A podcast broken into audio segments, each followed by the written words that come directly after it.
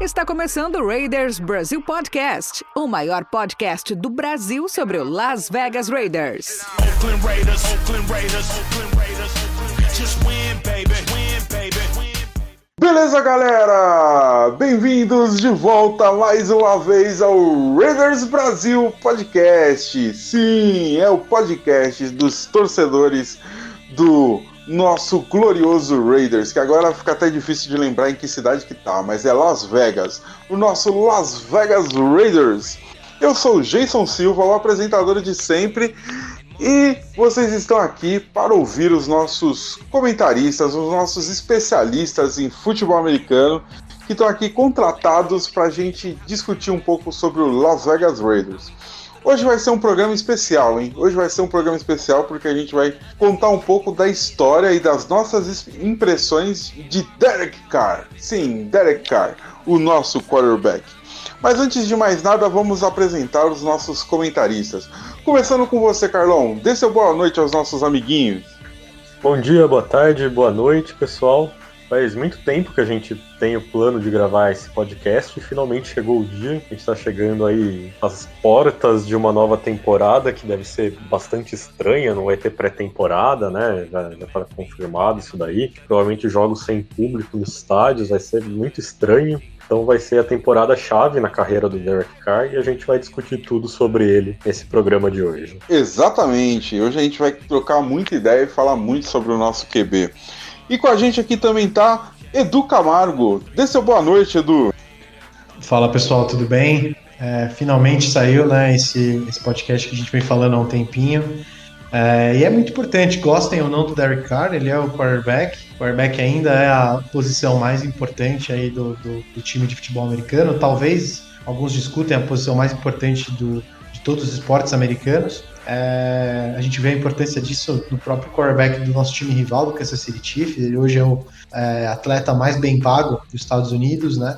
E a gente esperaria que o nosso também, o nosso por uma época também foi, pelo menos, o principal do futebol americano. Eu acho que a gente tem que sempre querer e cobrar muito do nosso quarterback pela importância que ele tem para o time. Espero que vocês gostem bastante aí. Tá todo mundo muito animado aqui para essa, essa nova temporada. Isso mesmo, estamos muito animados e muito preparados para a gente debater um pouco sobre esse assunto. E, não, e por último, mas não menos importante, Iago Freisleben.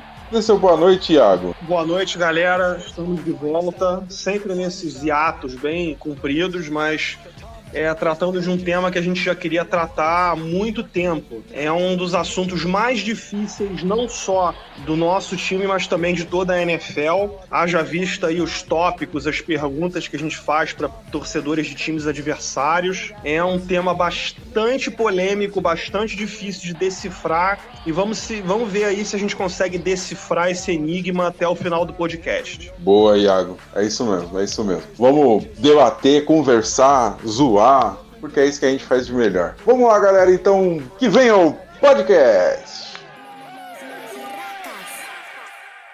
Bom, galera, é isso aí, voltamos e voltamos para falar então do nosso QB. Vamos fazer o seguinte: a gente pensou em organizar o nosso programa em três partes. A história do Derek Carr, a carreira dele no nosso time e o que a gente espera do futuro para o Derek Carr. Então vamos começar com a história, contando um pouco da história dele.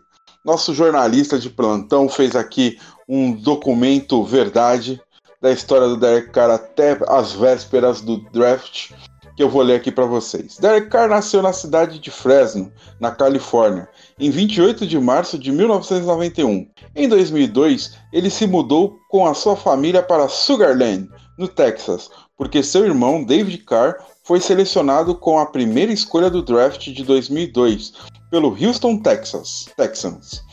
O, a trajetória de David Carr é fundamental para entendermos muitos traços da personalidade de Derek. Ele teve influências positivas e negativas. Como Derek tinha 11 anos na época que seu irmão se formou, tornou jogador de NFL, ele pôde crescer nesse ambiente competitivo, vendo jogadas de perto, entendendo muito bem os X and O's, não à toa, ele já dizia desde a época que um dia seria ele ali, sendo draftado. Porém, David Carr não teve muito uma boa carreira jogou atrás, possivelmente, da pior linha ofensiva de todos os tempos. Em 2002, sua temporada de calouro foi sacado 76 vezes. Ainda hoje, um recorde da liga. Ver seu irmão apanhar tanto com certeza moldou a personalidade de Derek Carr. David jogou na NFL entre 2002 e 2012, e durante todo esse tempo, Derek foi desenvolvido para ser um quarterback profissional. Poucos tiveram a chance de tanta proximidade da liga no período de formação. Ele foi eleito o jogador do ano da National Private Schools Athletic Association em 2009, ainda no nível de high school, e logo em seguida foi para Fresno State.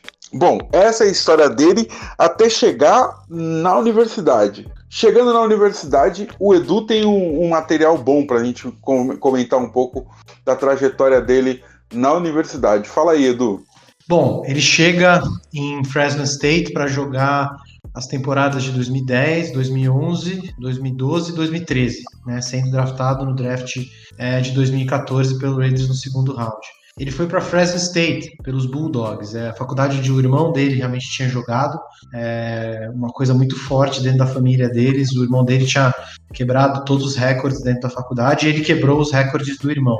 É uma faculdade que joga numa conferência muito fraca da, da NCAA, né, que é a Liga Universitária de, de Futebol Americano. Pra você ter uma ideia, os times mais famosos ou conhecidos da, da Mountain State West, da Mountain West Conference é Boise State, que acho que muita gente conhece por causa do nome e das cores, mas não é um time tão bom. Colorado State, que tem alguns anos que joga um pouquinho melhor, mas não é um time de, de relevância nacional. Utah State, né? E você tem Fresno State também, que é, que é um, um time que de vez em quando é, solta alguns jogadores famosos aí para a liga. 2010 ele não jogou, ele foi o famoso red shirt, né, que é quando você é colocado para se desenvolver atrás de, de um outro quarterback que já está atuando e conhecer melhor o jogo né, universitário. Muitos quarterbacks no nível profissional passam por essa experiência, o próprio Mahomes passou né, pela experiência de ser red shirt um ano pelo Alex Smith. E aí em 2011 efetivamente ele começa a jogar, é, ele tem um ano ok é, em 2011, é, ele completou 63% dos passes dele.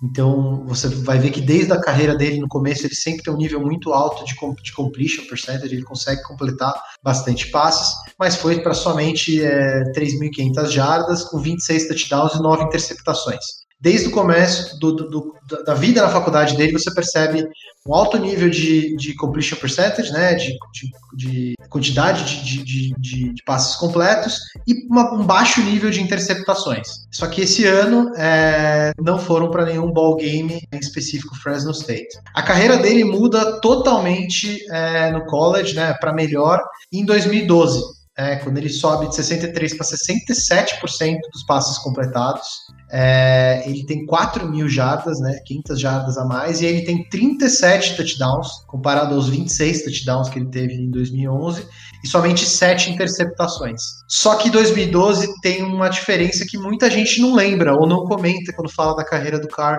no college. Teve o Devante Adams, que foi o ano que ele jogou. Ele jogou, na verdade, pouco. Ele jogou dois anos só, né, no college.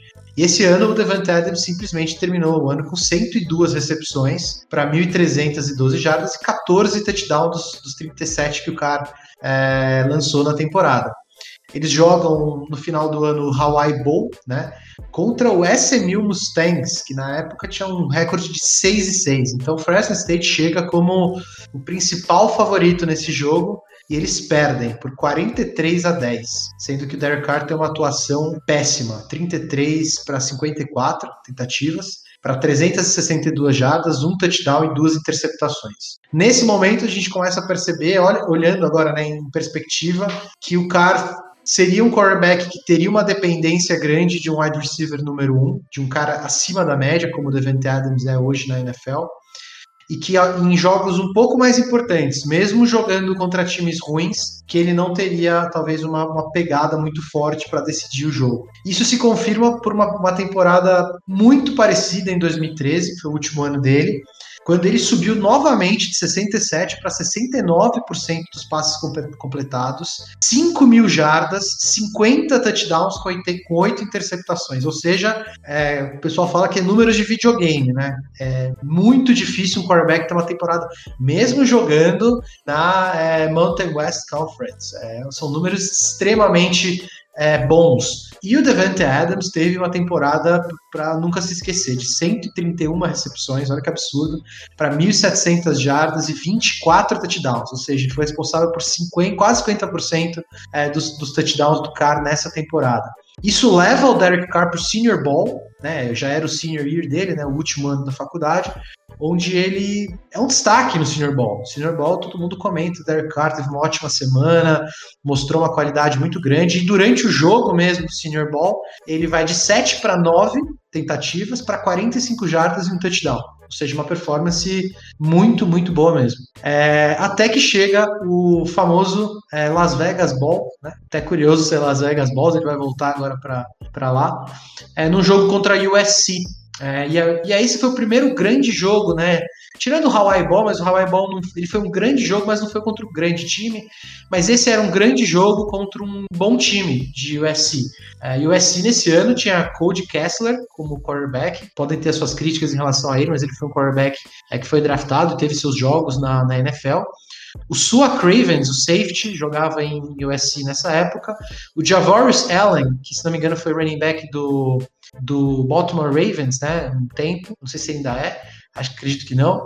E eles simplesmente tinham como wide receiver Nelson Aguilar e o Marquise Lee, que pode falar o que quiser, eram wide receivers muito produtivos na faculdade. É um, game, um jogo que o primeiro tempo terminou 35 a 6 para a USC, o jogo terminou 45 a 20, sendo que o cara teve uma, uma, uma atuação pífia novamente, 29 para 45, 217 jardas, dois touchdowns e uma interceptação.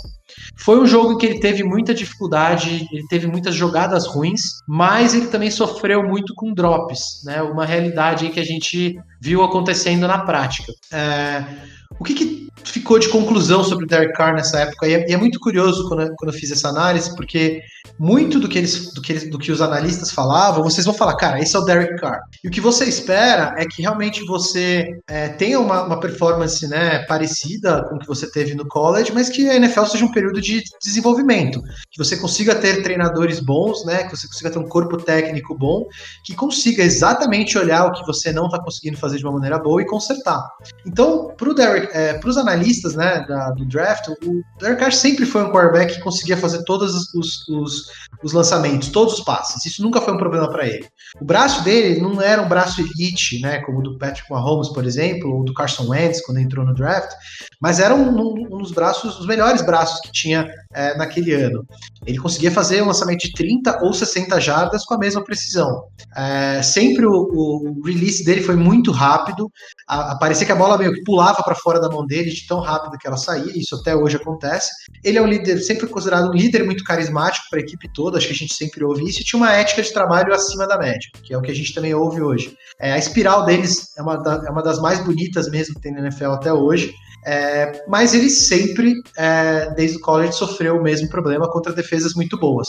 É, quando tinha um pass rush muito bom contra ele, ele não conseguia trabalhar bem. E até alguns, alguns, é, pro, alguns jornalistas né, do draft falaram que muitas fontes falaram que era conhecido dentro do time problemas que ele tinha de ansiedade quando, quando uma, um pass rush muito forte vinha para para cima dele. Ele acabava tomando decisões muito precipitadas e muito ruins quando acontecia isso. É, e quando ele tinha que sair do pocket, ele era muito rápido. Ele viu que aconteceu alguma coisa, ele já sai automaticamente do pocket sem esperar é, que a linha consiga segurar um pouquinho mais. Então, era um quarterback que, como a gente viu na NFL, trabalhava muito em shotgun, não tinha muito é, outro, outras variações de formação para ele, o que a gente viu hoje realmente acontecendo e vê realmente acontecendo na, na, na, na carreira dele. É, e basicamente, é, ele jo jogava muito a bola em dois. Em, em, em, é, marcação dupla, que é uma coisa que a gente vê até hoje. Então, eu acabei de descrever o Derek Carr, só que eu li tudo que foi escrito na época sobre ele, né? Só que o que você espera é realmente que, que um treinador consiga pegar esse, esse jogador, entender realmente os problemas que ele tem ou, ou, as deficiências e trabalhar em cima delas. Então, por azar ou não, Derek Carr caiu no Raiders, que é uma, uma zona, né? E era uma zona desde que ele entrou, né? Não é à toa que a gente perdeu os primeiros 10 jogos quando ele começou e um time que, consegui, conseguiu mal e mal aproveitar o talento do, do Khalil Mack na época. Não tínhamos um, um coordenador ofensivo bom, o nosso técnico é, não tinha uma, uma, uma, uma, capacidade muito boa de lidar com o time que ele tinha, e o único ano que ele teve realmente um coordenador ofensivo que trabalhou muito bem os pontos positivos dele, os caras mandaram ele embora, né, perderam esse treinador no ano seguinte para promover o quarterback coach, que é um baita do problema. Então esse, esse foi o Derek Carr, até chegar no draft da NFL. Ele nunca foi um quarterback muito alto, era uma outra crítica muito, muito comum, era um quarterback de 1,88 de altura, não é o, uma, uma, altura baixa, obviamente, mas também não é uma altura de outros quarterbacks que você vê na liga que são muito maiores. E é muito engraçado, a principal comparação que faziam na época com o Derek Carr era o Jay Cutler e o Carson Palmer que se você for pensar, são quarterbacks muito parecidos realmente com o Derek Carr. São quarterbacks que é, precisam de um Devante Adams para realmente aparecerem, e nos jogos em que putz, a defesa é melhor ou tem uma pressão um pouco maior, dificilmente você tem um jogo característico na carreira do Carson Palmer ou do Jay Cutler que você consiga virar e falar, cara, esse é um quarterback que consegue colocar o time nas costas é, e carregar. Então esse foi, esse foi o Derek Carr, né? É, eram críticas que, que ele já tinha até mesmo no QB Camp do, Jay, do John Gruden com ele. É, o John Gruden perguntou, cara, você tem 50 touchdowns e 8 interceptações no seu senior year, por que não tem muita mais gente falando de você?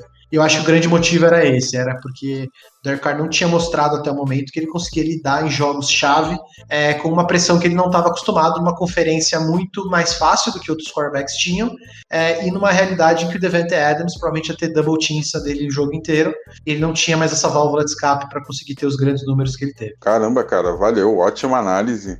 E agora, assim, só, só falta eu perguntar para os nossos colegas, e assim, aí eu queria até aproveitar e dar um passo para trás antes da, da universidade. E aí eu queria perguntar para o Iago e para o Carlos. Cara, de que forma que vocês acreditam que a carreira do irmão dele influenciou na formação do Derek Carr? Então, assim, é... vamos lá. Ele, é ambi... ele sempre soube como é que era a rotina de um jogador de futebol americano. É, ele sempre foi muito interessado nas coisas do irmão, ele dava entrevista junto com o irmão para as emissoras de TV, devia bisbilhotar o irmão lá vendo filme na, na, no computador de casa, na, na época televisão, né, videocassete e tudo mais. Mas, assim, é, uma, uma questão interessante que eu sempre pontuei é que se o, se o David Carr não tivesse sido draftado pelos Texans, ou se os Texans não tivessem naquela posição ali de primeira posição da, do segundo round no draft de 2014, os Texans teriam draftado o Derek Carr. Então, assim, é uma ironia do destino, né? Foi justamente por causa do irmão dele que os caras não queriam colocar mais um Carr no time e aí o Carr caiu pra gente. Mas, assim, é, o cara cresceu num ambiente de futebol americano, e é, tendo o irmão como ídolo. Não, assim, eu acredito que tenha sido essa influência bastante positiva, que ele aprendeu como é que se lidera um vestiário, é, uma toda base familiar muito interessante. Eu acredito que a, a grande influência tenha sido essa. Eu não acho que ele tenha importado do irmão essa coisa de se machucar. Não acredito que isso tenha sido transmitido de uma maneira tão clara assim. Eu acho que é uma questão mais pessoal dele. Eu não sei, eu, eu, não, eu não apostaria nesse ponto. Eu concordo com o que o Iago disse sobre as influências positivas. Eu acho com certeza que essa questão da liderança, de você aprender a comandar um vestiário, com certeza isso veio pro Derek Carr, porque você tá ali no ambiente. Não é todo mundo que chega na NFL, sendo que passou a adolescência dentro desse ambiente já. É raro, e o Derek Carr foi alguém que teve essa, essa oportunidade, né? E quando você vê aí, por exemplo, o resumão que o Edu fez pra gente, você vê que tem essa informação de que ele era muito adorado pelos companheiros, né? De que ele sempre, desde a faculdade, era alguém realmente visto como líder. Então essa característica passou para ele, com certeza. Agora, eu discordo do Iago quanto à questão de achar que, que não teve influência o que aconteceu com o irmão dele. Porque o irmão dele tem essa questão de ter sido o quarterback mais sacado da história, né? 76 sacks em uma temporada, cara. Para e tenta colocar isso no papel. Pensa nisso, 76 sacks por temporada. São aí 4 sacks e meio por jogo, né? Um número muito alto, é. O cara apanha demais, apanha o tempo inteiro e Derek Carr viu a carreira do irmão dele acabar por causa disso. O David Carr era um jogador que tinha um certo potencial também, também poderia ter sido um bom quarterback, mas não foi porque ele jogou atrás da pior linha ofensiva de todos os tempos. Isso não tenho a menor dúvida que, que fez, teve aí uma influência enorme na cabeça do Derek Carr quando ele foi para a NFL. E você vê que esse é um traço de personalidade dele desde sempre, né? Esse jogo contra o SC que o Edu citou, o Las Vegas Bowl, é um jogo que, bom, sempre que você tem um jogo de uma conferência do, do Power 5, né, das cinco principais conferências ali, que é o caso de USC, contra uma equipe do Group of Five, que é, são as cinco conferências menores do college, você tem uma disparidade de talento muito grande. Só que essa disparidade de talento, ela aparece muito mais nas trincheiras, né, linha defensiva contra linha ofensiva, do que nas posições de talento mesmo. É comum você ver jogadores de talento nas posições ali como wide receiver, running back, mesmo nas universidades pequenas, tem o exemplo do, do Davante Adams, né, nesse jogo mesmo. Então, nesse jogo, o que aconteceu foi que a linha defensiva de USC engoliu completamente a, a OL de Fresno State e o Derek Carr apanhou igual ele nunca tinha apanhado na vida e igual o irmão dele apanhava. E não à toa, essa foi uma performance muito ruim dele. E isso é uma coisa que até hoje se repete e a gente vai trazer mais estatísticas sobre isso mais tarde. É, o Edu também mencionou aí a questão de que era relatado nos vestiários já de Fresno State uma ansiedade do Carr, né, com o pass rush poderoso e com, é, com a questão das defesas muito fortes. Também isso para mim é, é, psicologia clara, cara. O Carr precisava fazer terapia, porque eu acho que esses problemas dele como quarterback de NFL tem todas raízes, tem claramente raízes no irmão dele. Só fazer um pouco de terapia aí que a gente vai perceber como isso é bem totalmente interligado. Cara, eu também acho acho, eu também acho que, tipo, eu não lembrava de ter acompanhado ele na, na época de college, mas eu sempre vi isso também, essa falta de, de equilíbrio. Mas então é isso, essa foi a história de Derek Carr até o momento do draft. Então vamos pro próximo bloco.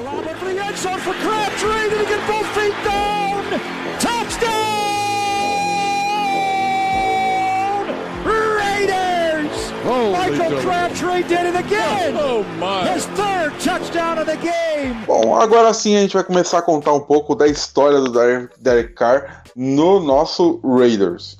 E para isso, o que, que a gente fez? A gente, em algum momento da nossa história, no nosso Twitter, a gente mandou a seguinte pergunta. É, pergunta para os seguidores que não torcem para o Raiders. Qual a opinião de vocês sobre o Derek Carr? E aí, algumas pessoas que não torcem para o Raiders começaram a comentar. O Murilo Ribeiro comentou: contratem o Tom Brady, troquem ele e vão atrás do Stephon Diggs. Essa é a minha opinião. Outro comentário, só para antes da, do, do, das impressões dos nossos amigos. É, o Luiz Yared comentou assim: bom QB, porém não ótimo. Está certamente no top 15 da liga, talvez até no top 10. O Pagano comentou: tinha bastante potencial, mas depois da lesão não dá para saber se perdeu o ritmo ou se o físico foi comprometido. Foi comprometido mesmo. Acho ele melhor que o Dak Prescott ainda. Lembrando que Nick Foles já ganhou Super Bowl, provando que você consegue chegar lá mesmo sendo 7 de 10, com um ótimo time. Mais um comentário do Chiefs Brasil. O Alex Smith, ele parece um Alex Smith com grife. E o Anderson Bargo eh, completou, ou seja, ruim. Tem também o Caramelo, ou Barbosa SCP. Gosto dele, mas não é nada demais. Colocaria ele numa segunda prateleira de QBs. Bom, são, essas são as impressões dos nossos dos torcedores dos outros times. E aí eu queria começar a conversar, a conversar com vocês, gente. E aí, ele foi lá e selecionado escolha de segunda rodada em 2014. Derek Carr jogou de 0 a 10. Qual é a nota que vocês dão pro Derek Carr até aqui no nosso Raiders? Bom, eu, eu, eu, sou, eu sou do tipo que gosta de excluir o pior ano que alguém teve e o melhor e fazer uma média dos outros anos, porque eu acho que é, É, tem muitas coisas que podem conspirar para você ser muito ruim no ano, como eu também acho que podem ter muitas coisas que podem conspirar para você ser bom no ano. Vide Tim Tebow com, com, com o Broncos, né? Então, se você tirar, na minha visão, o ano de é, 2016, que foi o melhor, e acho que discutivelmente, talvez o ano de 2018, ou talvez o próprio ano de 2014, que foi o primeiro dele, como piores, eu daria uma nota 7 pro, pro Derek Carr. O que, que significa uma nota 7? Ele é um quarterback que dificilmente você vai perder o jogo na mão dele, mas eu acho que é um quarterback que você não consegue precisar dele para ganhar um jogo, tá? Eu acho que isso é um vou dar um exemplo. Para mim, um quarterback que te consegue te perder o jogo, por exemplo, um Blake Bortles, que eu daria uma nota de 4, 5, um quarterback que consegue virar ou tomar o domínio de qualquer jogo é um Russell Wilson, por exemplo, da vida. Então, é, sendo que em 2016 ele estava para mim muito mais perto do 10, é, ele estava muito mais perto do Russell Wilson, e eu acho que no primeiro ano da carreira dele, talvez em 2018, é, dê para comparar talvez ele um pouco mais ao Blake Bortles ou a um outro quarterback de, de patamar inferior. Fala aí, Iago, o que, que você achou da carreira do Derek Carr até esse momento no nosso Raiders, cara? Nossa senhora, essa é a pergunta mais complicada do podcast inteiro. Porque assim, a gente tem um ano de rookie num time muito ruim. Então, como é que a gente julga de maneira acertada? A gente tenta isolar ele em campo e ver o que ele fez e só dependeu dele.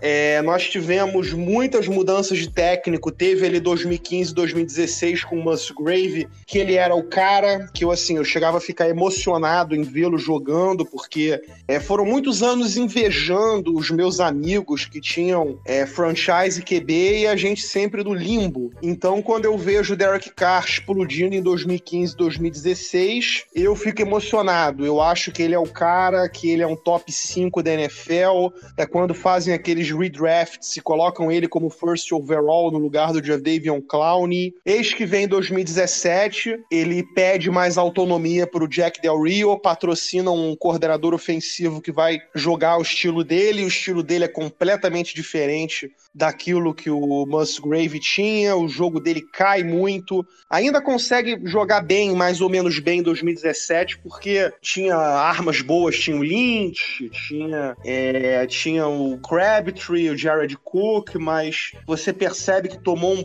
deu um passo para trás dos anos anteriores. Vem o Gruden em 2018 e o aprendizado é complicado, o time é ruim, a OL piora muito, o Colton Miller é rookie. Ano passado passado já jogou bem. Ano passado eu acho que o nosso time é, teve uma performance acima do esperado. Tem gente que coloca a culpa na tabela, que a tabela foi é, facilitando, mas tabela é sempre mistério, então você não pode comemorar muito antes quando vem uma tabela fraca ou ficar muito pessimista. Tanto é que no ano passado a gente era para ter terminado o, a temporada com um recorde positivo, né? A gente teve o jogo contra Jacksonville em casa, que foi uma sucessão de erros, tanto nossos quanto da arbitragem, e teve o jogo de Denver, que foi um assalto. Todos vocês se lembram muito bem de como a arbitragem nos prejudicou esse jogo. E ano passado o time conseguiu ser competitivo, tanto é que chegou na última rodada com esperança de playoff. Então, assim, é muito complicado avaliar o Derek Carr. É muito, muito, muito muito complicado mesmo. Parece que você só pode avaliar ele se você souber quem é o coordenador ofensivo e quem é e quais são as armas dele. Se você a nota dele pode ir de 0 a 10 dependendo desses fatores. Aí você fala para mim: "Ah, mas muitos quarterbacks na NFL também são assim. Dá um dream time pro cara, o cara vai lá e arrebenta. Dá um time mediano, o cara vai lá embaixo. Então assim, é é, é uma incógnita. Dar uma nota para ele é um grande X. Qual é, qual é o grande problema de você não conseguir dar uma, uma nota para ele? Isso eu vou abordar mais à frente. Mas, assim, se a gente for olhar dos drafts de 2015 para cá, é, tirando ali o James Winston e o próprio Mariota, você começa a olhar uns quarterbacks rookies, Deshaun Watson, Mahomes, o Carson Wentz, que são jogadores superiores. E a gente não pode deixar mais passar jogador superior a ele se a gente continuar tentando desvendar essa equação que é infinita. Então, assim, eu posso dar uma nota de, de vamos lá, que vai variar de 5,5 para 7,5 para 8. Então, assim, é, é o grande mistério do podcast. Eu prefiro, às vezes, parar de racionalizar, eu prefiro não racionalizar mais sobre o Derek Carr e começar a olhar a performance dele comparado com o que está disponível para troca. É, coloca ele meramente numa, num, num, estado de comparação. Eu não quero saber se ele é 7, 8, 9 ou 10. Eu quero saber se ele é melhor do que o cara que está disponível do outro lado para pegar num draft ou num free agency. Enquanto ele não me provar que ele pode ser um 9 ou um 10, eu vou sempre compará-lo com tudo que está à volta dele, que a gente pode trocar comprar no free agency ou draftar futuramente, que eu acredito que seja o futuro. Então é muito complicado, Jason. Eu não tenho uma resposta para isso e eu prefiro ter essa postura comparativa em vez de conclusiva. Beleza. Para mim já tá ótimo toda essa sua análise. Carlão, sua vez, cara. Fala aí, for, que, quais foram as suas impressões do Derek Carr do draft até hoje? E qual a sua nota, ou se você se dispõe a dar uma nota para ele? Mais uma vez, eu acho que a análise do Iago foi bastante precisa, porque são muitos fatores, né? São muitas camadas que a gente precisa observar quando a gente analisa a carreira do Derek Carr. Então, se a gente faz essa retrospectiva, a gente vai ter, de fato, 2014, que não tem muito o que a gente dizer, né? Porque o time era horrível, não tinha para quem ele passar a bola, não tinha OL, não tinha nada, sei lá. É, não tinha muito o que se dizer sobre aquele time. Então meio que dá para pular ali, até porque mesmo sendo calouro, né? Calouro normalmente não vai muito bem mesmo. Então vamos até deixar um pouco de fora a análise de 2014. 2015 o time começa a melhorar, começa a engrenar e ele tem um ano cheio de altos e baixos. Ele até vai pro Pro Bowl depois, se eu não me engano, talvez eu esteja errado, mas eu tenho essa vaga memória. Mas eu lembro dele, dele jogar bem em vários jogos nesse ano, da gente realmente ficar empolgado com ele, falar, nossa, esse cara tem muito futuro. E daí vem 2016, né? 2016 é um ano que estatisticamente ele não joga tão bem. Se você pega as estatísticas dele de 2016, elas são ali número 8, número 9 dos quarterbacks da liga. Mas o fato dele ter decidido muitos jogos fez com que a gente ficasse ali emocionado de fato, né? Ter pensado, nossa, esse cara é o futuro, esse cara é foda teve vários jogos, desde aquela estreia espetacular contra New Orleans, né? Jogo contra Baltimore que ele vira. São muitos jogos que ele ganhou o jogo pra gente no finalzinho, né? Era sempre ele fazendo ali a campanha que colocava a gente na frente o Kalil Mack forçando o turnover em seguida para fechar o caixão. Então ali a gente ficou muito empolgado com essa dupla. Infelizmente veio a lesão depois. E a lesão pode ter sido um fator importante ou não. É, não sei dizer exatamente sobre isso. 2017 a gente começa o ano um rolo compressor, né? A gente arrasou o Tennessee Titans, que era um time forte. A gente fez acho que 45 no New York Jets em seguida. Ou seja, era tinha tudo ali para ser meio que similar ao que o Kansas City Chiefs é hoje. E daí teve aquele fatídico jogo contra o Washington. Aquele jogo é, é estranho, né, cara? Aquele jogo é. Não dá para entender o que aconteceu naquele dia. É, inclusive, o Mark Davis deu uma entrevista essa semana, não sei se vocês viram. Ele falou sobre aquele jogo, ele falou que aquele jogo mudou a, a trajetória dos Raiders. E ele falou que aquele jogo, inclusive, teve. mudou socialmente o panorama do time dos Raiders. E o que ele quis dizer com isso? Fica aí a questão. É, eu vi muita gente especulando que o grande problema daquele jogo jogo não foi o Car, tanto que o Car continua sendo amigo aí de membros da OL e tudo, não teve grande problema, mas que quem teve ali uma influência muito negativa naquele jogo foi o Jack Del Rio. Né? Eu acho que isso é bastante possível. A gente sabe que o Jack Del Rio é um cara aí bem reaça, né? Bem old school desse pensamento branco norte-americano. Então talvez de fato ele tenha ficado putinho com, com o que aconteceu naquilo lá de, de ajoelhar no hino e etc. E isso tenha tido muita influência. O fato é que a partir dali começa a aparecer esse problema da OL, que era impenetrável, a OL vira um lixo a partir desse momento e o cara começa a apanhar e começa a jogar mal. Ele joga mal em 2017, ele joga mal em 2018 na chegada do Gruden, enquanto ele aprende o esquema do Gruden e depois ele começa a melhorar bastante na segunda metade do ano. Ele chega em 2019, que apesar da gente ter a memória de 2016, 2019 é o melhor ano da carreira do Carr. Pode olhar para qualquer ângulo disso. Acho que depois a gente vai ter aqui a parte de trazer algumas estatísticas, né, sobre a carreira do Carr, depois eu vou falar mais sobre isso. Mas para praticamente qualquer ângulo que você olha, você vai ver que 2019 é o melhor ano da carreira do Carr. E eu acho isso promissor, realmente acho que isso é bastante promissor. Minha nota para essa trajetória do cara até agora ela fica em 6,5, vai. Eu acho que ele poderia ter, ter feito coisas melhores, mas eu acho que ele passou por tanta coisa, cara, tantas mudanças de técnico. Ele teve Agora, com o John Gruden, foi a segunda vez que ele teve o mesmo coordenador ofensivo por duas vezes, né, nas temporadas seguidas.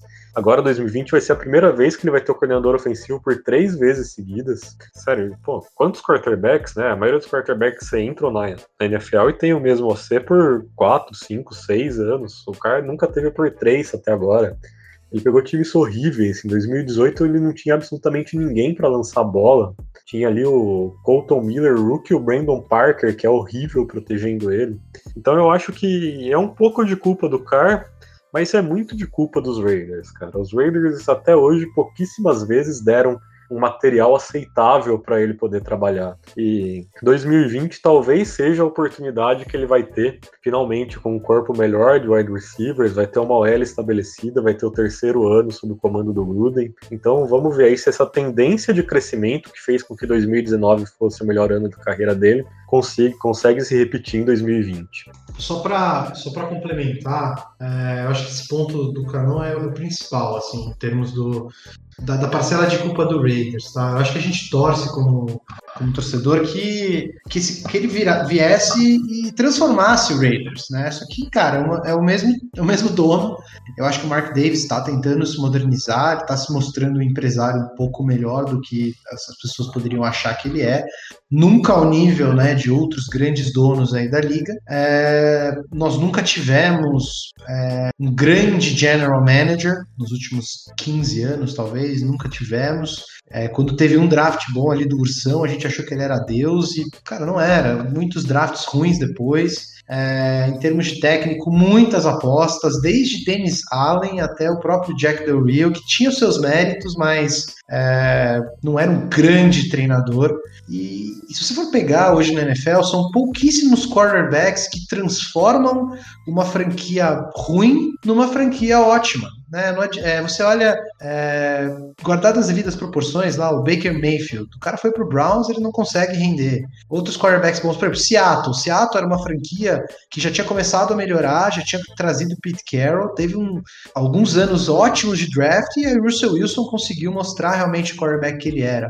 Patrick Mahomes, a mesma coisa com o Kansas City. Você pega o Deshaun Watson no Texans. O Texans não é uma grande franquia. O Texans não é uma franquia que tem um histórico muito bom, não é uma franquia que é, você fala, nossa, uma franquia campeã, realmente é uma, uma franquia excepcional. Não, uma franquia ok, que até mesmo antes do Deshaun Watson, né, ia para alguns playoffs, mas nunca conseguia, e agora é a mesma coisa.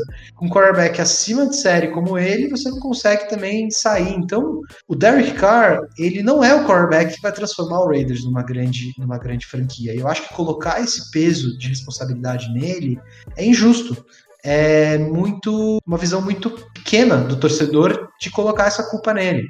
É uma franquia ruim que vem sendo muito ruim há muito tempo. E eu acho que você pegar um quarterback que nem ele, que tem uma ética de trabalho boa, que não parece ser um cara que vai colocar o Raiders no noticiário por coisas ruins, por exemplo, tudo bem, talvez ele não seja o quarterback que vai nos levar para a terra prometida mas talvez ele seja o quarterback que consiga dar um pouco mais de ordem e conseguir levar o Raiders para um nível mais respeitável, mas ainda depende muito do técnico, ainda depende muito do general manager, ainda depende muito do dono e de toda a equipe que está em volta dele.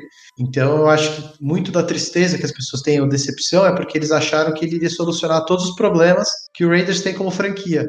E a grande verdade é que difícil conhecer um quarterback que tenha feito isso na história. Nem mesmo Aaron Rodgers consegue corrigir os grandes problemas do Packers. É, pode falar o que quiser, há muito tempo não é uma grande franquia mais. Então, acho que essa é uma decepção muito forte que, que, a gente tem, mas a decepção maior quando você fala de Derek Carr, talvez seja uma decepção com a própria organização do Raiders, que não conseguiu aproveitar um quarterback que é bom e que Pô, conversei com um amigo meu que torce pro Patriots, ele tava rezando pro Patriots trocar pelo Derek Carr. Porque ele falou, cara, a gente já tem uma franquia super boa, super bem gerenciada, um baita técnico. Se você pegar um cara como o Derek Carr, a gente vira uma nova, uma nova dinastia. Ele literalmente falou isso para mim. Então esse é o Derek Carr. Talvez um quarterback que numa franquia melhor conseguisse trazer resultados melhores. Verdade.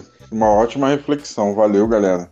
Assim, só para completar o raciocínio do Carlão, peguei as estatísticas aqui para a gente comentar também, ou para a gente visualizar. Em 2019, o Derek Carr teve a maior quantidade de. Não, a maior não, perdão.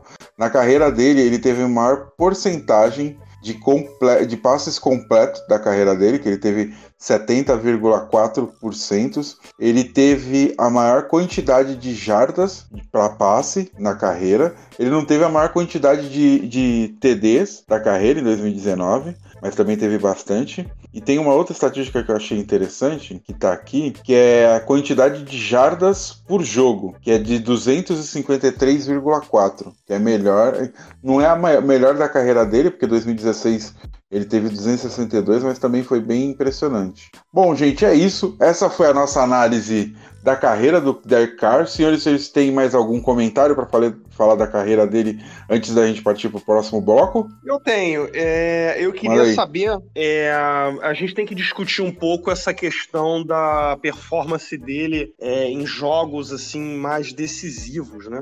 E tem uma coisa que eu me surpreende ótimo. bastante. Tem uma coisa que me surpreende bastante. A verdadeira mágica do Derek Carr não é os highlights no jogo, não é nada disso. É que se vocês pararem para pensar, as viradas dele no finalzinho dos jogos, cara, que isso não é normal não, sabe? Tem um quarterback aí que é, é bastante gabaritado e não consegue essa porcentagem de viradinhas ali no final. Isso me leva a crer o seguinte, é, acusam-se, acusa-se o Derek Carr de ser um cara nervoso, de ser um cara que quando fica em momentos decisivos ele não cresce.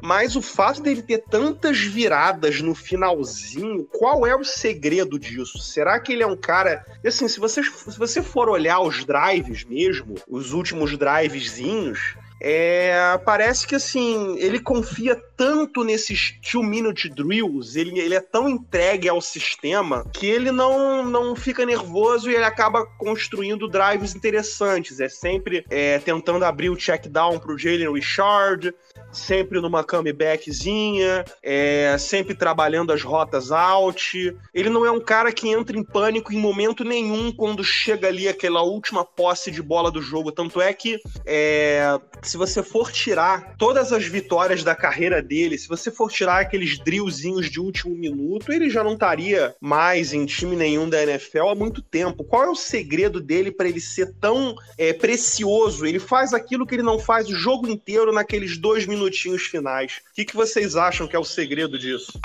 A característica que eu consigo notar no, Derek Carr, para bem e para mal, é que ele é um quarterback extremamente streaky, né? Quando ele vai bem, ele vai muito bem, e quando ele vai mal, ele vai muito mal. Então eu acho que de fato ele tem uma confiança tão grande quando chega esse momento de final de jogo, por ser a situação que ele historicamente se destaca, que ele consegue transformar isso sempre em uma coisa positiva em ser um quarterback realmente diferenciado nesse momento. E da mesma forma, o problema dele, que é o que marca a carreira dele negativamente, que é quando ele enfrenta pass rushes muito fortes, ele sempre acaba se dando mal. É, eu separei aqui uma, uma estatística que eu achei curiosa do ano passado, né, de 2019. Eu fui olhar aqui todos os game logs dele, né? E assim, quais foram os melhores jogos do, do Carr em 2019? Vamos dizer assim. Foi contra Denver na estreia, que ele contratou, que ele completou ali 22 de 26 passes, jogou muito bem, teve rating de 121. Aquele jogo contra Houston, que a gente perdeu de 27 a 24, ele foi muito bem. No finalzinho ali, a gente só não virou o jogo porque o Tyrell Williams teve dois drops ridículos, mas senão a gente provavelmente teria virado aquele jogo. Então, naquele jogo ele teve rating de 125. A nossa vitória contra os Colts, ele teve teve também ótimo jogo. Na nossa vitória ali contra, é, contra Chicago, ele foi muito bem. Né, foi um jogo também que se destacou muito dele, com dois touchdowns e uma interceptação. E o jogo contra Detroit, né? Que foi um jogo até que teve aquele passe no finalzinho ali pro Jalen Richard, que é um dos melhores passes que eu já vi ele fazer. É, então todos esses jogos, na minha opinião, foram aí os melhores jogos dele no ano. Quantos saques ele sofreu nesses jogos? Essa é a grande questão. Somando todos esses jogos, o Derek Carr foi sacado uma vez. Ele sofreu um sec contra Indianápolis. Nenhum nos outros quatro. Agora, quais foram os piores jogos do Derek Carr nessa temporada? Contra Kansas City, né? Os dois, obviamente, como sempre. E contra Minnesota também, ele jogou muito mal aquele jogo ali que no primeiro, primeiro tempo a gente já estava perdendo por 28 a 0. Acho que provavelmente esses três, né? São os três piores jogos dele na temporada. Então é isso. Esses são exatamente os jogos que ele sofreu mais sacks na temporada. Quatro contra Minnesota e três aí nas duas vezes contra Kansas City. Ele sofreu quatro contra Jackson, viu também, que foi um jogo ali medíocre dele. Ele tá muito interligado, cara. É, para mim é muito claro o fato de que o Carr é um bom quarterback, ele é um quarterback decente, capaz de conduzir o time à vitória, que passa muito bem a bola, que tem precisão, que é capaz de fazer com que o time jogue, mas que ele derrete completamente quando ele enfrenta bons pass rushes. É, para mim, essa é a análise assim que mais fica clara quando a gente olha para o Carr. Então, é, o problema, para mim, a chave de você fazer o ter sucesso é você construir uma linha ofensiva impenetrável. Eu acho que a gente está num bom caminho para fazer isso. Vamos ver aí o que, que vai acontecer em 2020. Eu acho que esse ponto é, é muito importante, é, e até porque nos últimos drives, é, a menos que você esteja numa, numa terceira para 10, terceira para 7, terceira para 9, as defesas costumam jogar um pouco mais conservadoras nos últimos drives também. Então, você tem um alívio até certo ponto do pass rush. São poucos técnicos que, naquele minuto final do jogo, aceleram o pass rush e colocam o pass rush um pouco mais, mais agressivo. Geralmente é uma defesa um pouco mais conservadora, né? Você não joga mais tanto é, colado nos jogadores e sim cobrindo as zonas, né? É, então, esse, acho que esse é um aspecto muito relevante, tá? Para ele ter tido esse sucesso é, no final dos jogos, né? É, outro aspecto que eu acho que é, que é muito interessante é uma visão minha, tá? Não tenho nenhum dado aqui que consiga comprovar isso. Mas eu tenho a visão de que todos os quarterbacks extremamente disciplinados em termos de estudo e em termos de conhecimento de futebol americano costumam ir muito bem nos últimos drives é, do, do, jogo. Porque esse é o momento em que a defesa está mais honesta, né, por assim dizer. Que eu acabei de falar, é o momento em que os treinadores não costumam arriscar muito. Você não quer perder o jogo porque você mandou uma blitz e o cara tá livre e faz o touchdown de 80 jardas, né? Então, geralmente, quando você tem um nível de, de inovação, um nível de, no, de novidade menor ali, de surpresa, os quarterbacks que têm um nível de preparação muito alto conseguem, conseguem super bem.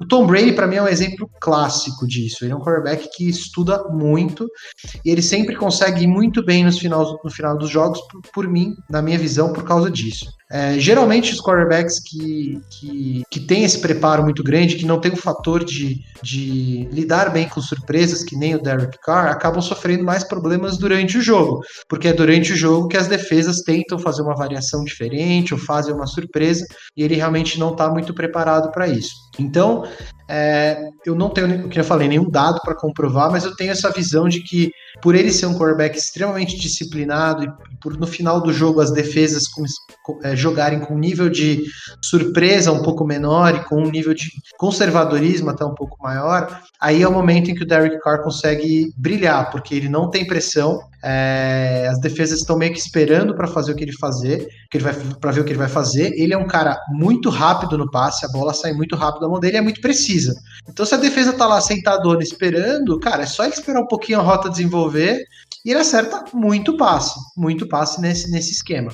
É, e a grande e a outra coisa que, que acontece, que eu não, também não tenho estatística, mas é uma percepção geral que eu tenho, é que em muitos drives desse, é, a gente também teve muita sorte. Né?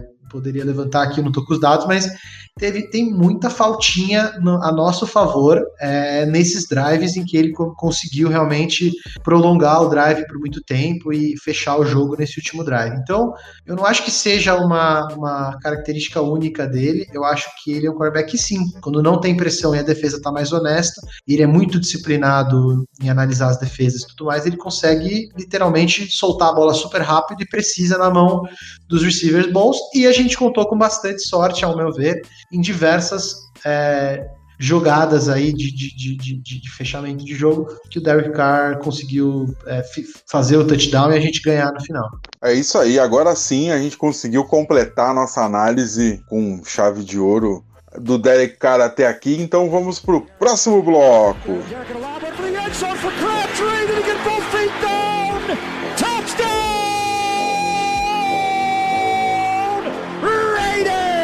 Michael Crabtree did it again. Oh, my. His third touchdown of the game. Bom, gente, agora é o último bloco do nosso podcast. Nesse último bloco a gente vai começar a olhar para o futuro. casa nova, cidade nova, estádio novinho em folha, um time sendo preparado, segundo ano do. Segundo draft do, do Mayock, fazendo uma seleção de talentos, com o Mariota no banco. Qual que é o futuro do Derek para vocês? Vamos começar com você, Carlão. Eu vou dizer que eu tô otimista com, com esse ano do Derek Carr. Por que que eu vou te dizer isso? Primeiro porque há uma clara evolução no Derek Carr de 2018 para 2019, assim, clara mesmo, evidente. Você citou algumas estatísticas aí já, né, Geição? Eu vou citar mais algumas aqui.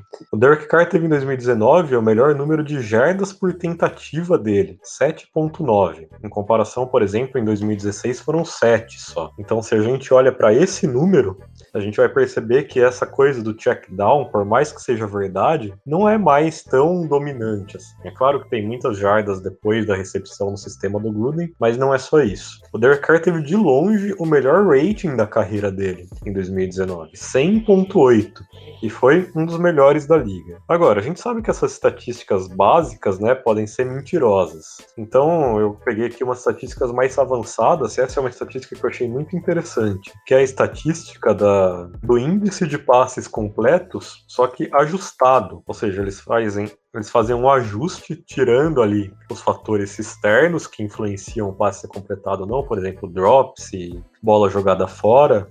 E além disso, eles medem também a distância no campo. E com tudo isso, eles chegam a uma marca aí do quanto preciso um quarterback foi na temporada. E nessa estatística, o Derek Carr foi o segundo melhor quarterback da liga em 2019. Ele ficou atrás só do Drew Brees, ele teve uma média, uma nota de 28.7, sendo que o Brees teve 29.9. Agora, isso significa o quê?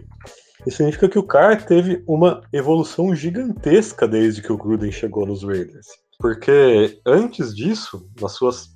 Tá até lendo aqui, né, o texto do Football Outsiders, essa estatística. Ele fala que nas suas primeiras quatro temporadas na NFL, ou seja, 2014, 15, 16, 17, antes do Gruden chegar, o, o Carr tinha uma média de menos 12,1 nessa estatística. Ele era abaixo da média. E aí no primeiro ano com o Gruden subiu para 23 e agora para 28,7, que foi o segundo melhor da, da, da liga, atrás só do Drew Brees. Então eu acho que essa estatística ela mostra de fato uma grande evolução do Carr e o quanto ele é um quarterback preciso. E assim, não dá pra gente achar que o Carr vai ser o Mahomes. Ele não vai ser, nunca não é o mesmo estilo de jogador e principalmente não tem nada a ver um ataque com o outro. O ataque do Andy Reid perto do ataque do, do Gruden são duas coisas completamente diferentes. O que que o Gruden quer? O Gruden vai querer esses caras aí, tipo passes intermediários para o recebedor pegar a bola e correr. E agora a gente vai ter o Henry Ruggs para isso. A gente vai ter o o nosso wide receiver lá da terceira rodada, o Brian Edwards, para pegar as bolas difíceis na end zone quando chegar essa hora. A gente vai ter o Darren Waller, a gente vai ter o Josh Jacobs para carregar o piano no jogo corrido, a gente vai ter uma OL forte. A gente tem todas essas peças colocadas para o Carr ter mais uma vez a temporada da carreira dele. Então, quando a gente fala de futuro do Car, o futuro do Car tá na mesa agora. É tipo, tá aí, amigo. Você tem continuidade, você tem um sistema que te favorece, você tem bons alvos, você tem uma boa L. É, ou você vai bem, ou olha aqui o Mariota. Tá vendo o Mariota aqui? Ele vai fungar no seu pescoço e vai tomar essa posição. Mas eu acredito sim que esse vai ser o melhor ano da carreira do Carr, porque tá tudo. Quando a gente analisa esse panorama completo, a gente chega a essa conclusão de que ele tá numa direção correta e de que todas essas peças estão colocadas para que ele continue evoluindo. Não, eu, eu vou falar que assim, eu acho uma, uma, uma melhora no Carr inevitável, porque o Raiders como organização também está melhor. Tá? Eu acho que isso é, isso é importante também. É, ah, mas como você pode dizer isso? Cara, eu acho que para mim o, o, o, que me disse que o Raiders estava melhor como organização é, foi a maneira como a gente lidou com o caso do Antônio Brown, por exemplo. Talvez um Raiders do passado teria aceito tudo que o cara fez, teria movido é, a terra e os céus aí para dar tudo certo com o cara. O meio que simplesmente falou, cara, se essa for a sua atitude, o Gruden também falou, infelizmente você não vai jogar mais com a gente, a gente é uma franquia séria. Eu acho que o Raiders está indo para Las Vegas, a gente está indo para um estádio novo, com um palco global, então, o Raiders como organização é muito diferente agora em 2020 do que era em 2014, quando o Derek Carr entrou. Então, isso tende a que ele seja um quarterback melhor também. A gente teve um draft extremamente bom é, no ano passado. nós acreditamos que esse pode ser um draft da mesma maneira, vamos confiar, né? O Ursão enganou a gente em 2014, né? Então a gente ainda pode estar errado, mas espero que não e acredito que não. Então, tu, ele finalmente tem uma sombra. Eu não acho que o Mariota é uma sombra tão forte. Eu acho que ele é mais um cara que ele vai entrar se o cara se machucar. Eu acho que não, não existe uma competição ali clara, não, não, não é um risco para o emprego dele, né? Caso ele jogue o que ele já jogou até agora, sinceramente, né? Até mesmo nos piores anos dele, se ele jogar a mesma coisa, não acredito que o Mariota entre. Mas o Raiders, como equipe, é melhor. A gente tem uma defesa um pouco mais organizada, a gente finalmente tem linebacker. Então a tendência é que ele vai jogar melhor. Meu, minha, minha expectativa para ele não é tão boa no futuro, exatamente por causa de, do local para onde está indo o mercado de quarterbacks na, na NFL. Tá?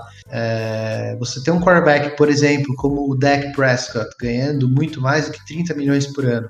O Mahomes não se fala porque ele é acima da média, né? Acho que não tem ninguém que discorda disso. E ele está realmente sendo pago por papel que ele tem, até papel para a liga, né? A importância que ele tem para a NFL, não só para o Kansas City Chiefs. Agora, o mercado de quarterback está indo para um local que eu não sei se eles vão querer gastar o que, que precisa ser gasto para manter o cara.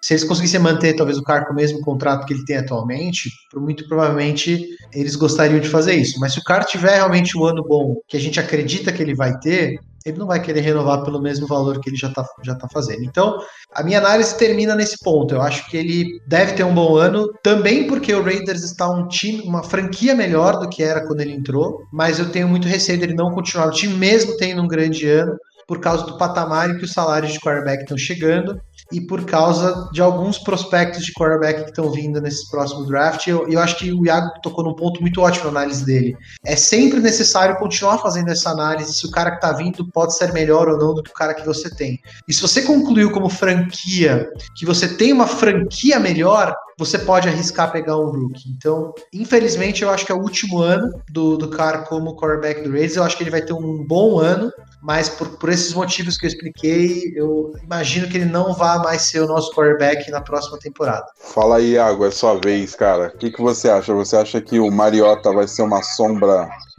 relevante pro, pro Car? O Mariota, ele não é um melhor quarterback do que o Derek Carr. O Mariota tem uma coisa que o Derek Carr não tem, né? O Mariota venceu o Kansas City Chiefs em playoff fora de casa, passando para si mesmo a bola. Não sei se vocês lembram disso, mas o Mariota tem esse trunfo. Você arrega lá no Arrowhead, eu consegui passar a bola para mim mesmo e ganhei dos caras. Num jogo que o Kansas City entregou, como sempre, como todas as outras vezes, como o jogo contra Indianápolis lá em 2013, que o, que o Andrew Luck recuperou fumble e entrou, é, como o Frank Clark lá, se não me engano, G. Ford em 2000, ano passado, ano retrasado contra New England, fez um offside ali, acabou com o drive dos caras. Então, assim, é, eu não acho que o Mariota seja ameaça pro Carr. A ameaça pro Carr hoje é, não joga nos Raiders, talvez jogue no college. A gente tem que ficar de olho é, nos quarterbacks que estão vindo e fazer sempre análise. Eu não acho que o Derek Carr vá demandar, caso ele vá, caso ele renove com os Raiders, eu não acho que ele vá demandar um salário alto, porque ele sabe que fora dos Raiders o mercado dele não é bom. Fora dos Raiders, os outros times preferem sempre arriscar com um cara novo do que pegar um cara que você já sabe o que é, que você vai pagar uma grana muito maior, você não vai querer pagar a grana que ele quer receber para jogar de backup, ele vai querer continuar é, sendo o rosto da franquia, ainda mais com o mercado em Las Vegas. Eu não acho que o contrato dele seja um grande problema assim indo à frente, porque a gente sempre pode fazer aquele one year deal atrás de one year deal, né? Quem lembra do nosso queridíssimo Calif Barnes, que foi nosso right tackle muitos anos, sobrevivendo sempre um ano após o outro com um contrato curto, porque não tinha ninguém melhor do que ele, é, sabe do que eu tô falando. Então, assim, é, esse ano, o que, que eu espero dele? Eu espero uma continuidade do ano passado, não acho que ele vá ser tão melhor assim do que ele foi ano passado. É, acho que as, as, armas dele vão ajudar, mas assim, o nosso, o nosso o estilo de jogo do Gruden, ele requer uma defesa muito mais dominante se for para realmente vencer os jogos, comer tempo no ataque, manter um um placar baixo e uma defesa boa. Então, assim, eu vejo o nosso futuro dependendo muito mais da evolução da defesa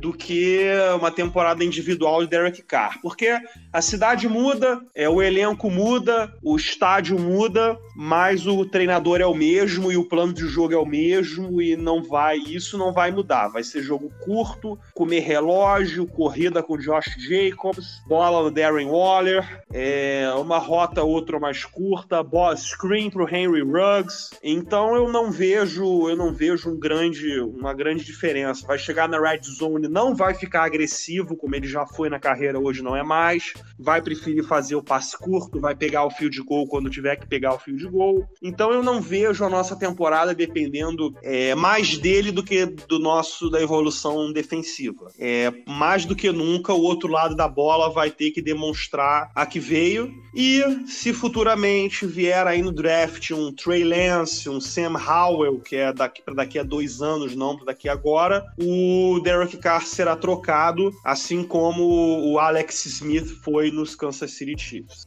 Beleza, senhoras e senhores, esse foi o nosso podcast sobre o Derek Carr. Só queria agradecer mais uma vez a presença dos nossos comentaristas, dos nossos parceiros. E agora é a hora da gente dar as nossas despedidas. Vamos começar com você, Iago.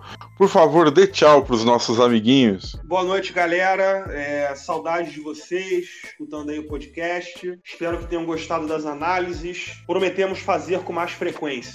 Com certeza, vamos fazer sim. Edu, dê seu boa noite também, Edu.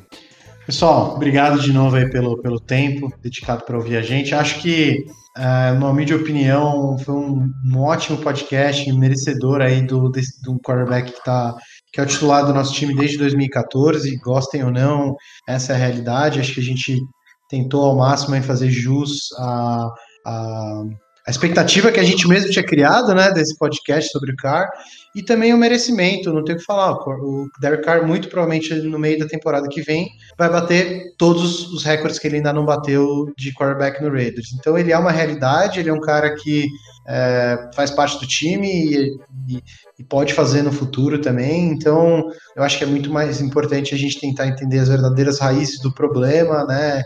Em vez de, como torcedor, concentrar simplesmente em uma causa única, né? Então Espero que a gente tenha feito jus aí essa, essa história que ele já começou a montar no Raiders. Vamos ver se vai continuar ou não. E, como sempre, um prazer. Espero que a gente também consiga fazer, né, corta o Iago aí, outras análises mais para frente que, que a torcida merece e a gente está pronto para fazer. Valeu, obrigado, boa noite. É isso aí. Carlão, sua vez, por favor, se despeça dos nossos amiguinhos.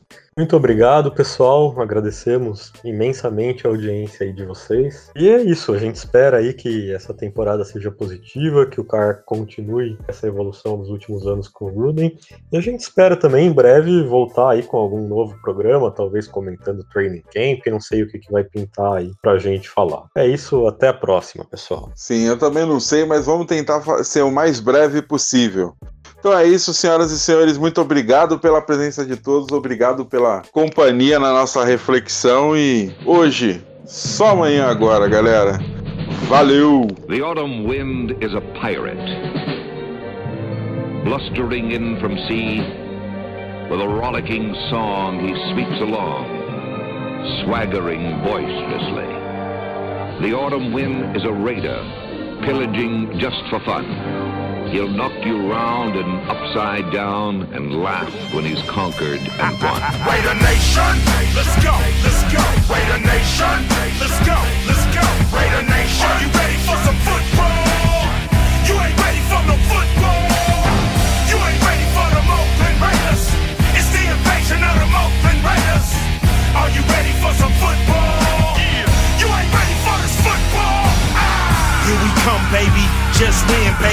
Feel the storm of the cold autumn wind, baby. It's the Oakland Raiders. Get your mouthpiece. You in the black hole with the black beast. This ain't black gold, this is black silver. Commitment to excellence, we deliver. And we'll play past regulation. It's the invasion of the Raider, Raider Nation. Let's go, let's go. Raider Nation. Let's go, let's go. Raider Nation. Are you ready for some?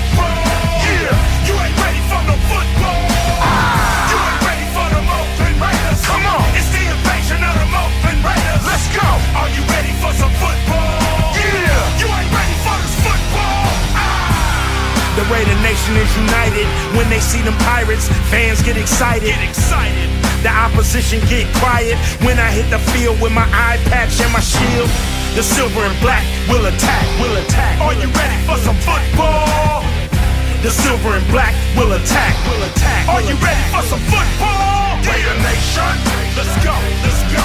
Raider Nation, let's go, let's go. Raider Nation, let's go, let's go. Raider Nation, let's go, let's go.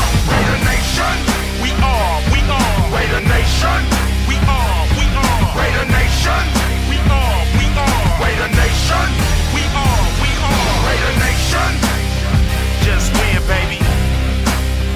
Just win, baby. Just win,